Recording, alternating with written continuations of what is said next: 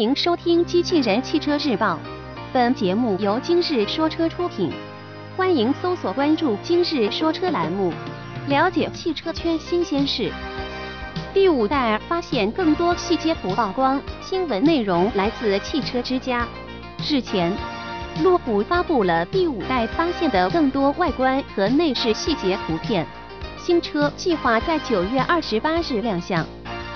从最新的图片来看，我们能看到路虎第五代发现外观的更多细节，例如多辐条的轮圈、侧窗等设计。此外，第五代发现在外观设计方面也与之前几代车型的风格有明显区别，一改之前车型硬朗的线条，设计更注重时尚元素。据了解。路虎第五代发现车内采用二加三加二的七座布局设计，并配备全景天窗。此外，新车还有深色和浅色两种座椅选择。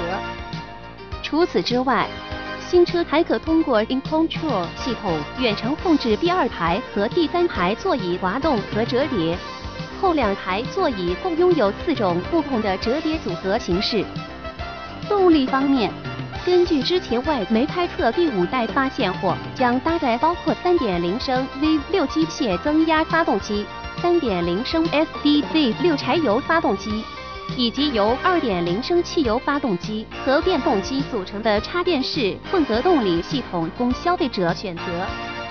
播报完毕，感谢关注。